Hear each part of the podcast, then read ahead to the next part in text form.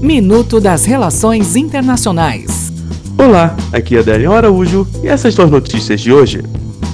Brasil. O presidente Jair Bolsonaro embarcou na manhã desta quarta-feira para Osaka, no Japão, onde será realizado o G20, cúpula que reúne as 20 maiores economias do mundo. A conferência ocorre na sexta-feira e no sábado.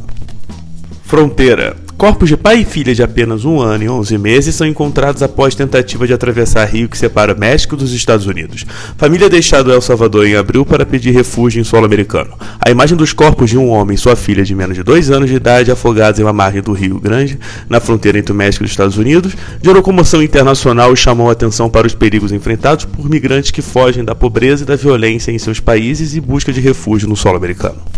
Exportação. A China afirma que vai devolver toda a carne enviada pelo Canadá após inspeções encontrarem resíduos de um suplemento alimentar não aceito pelo país em porcos canadenses, informou a embaixada chinesa no Canadá.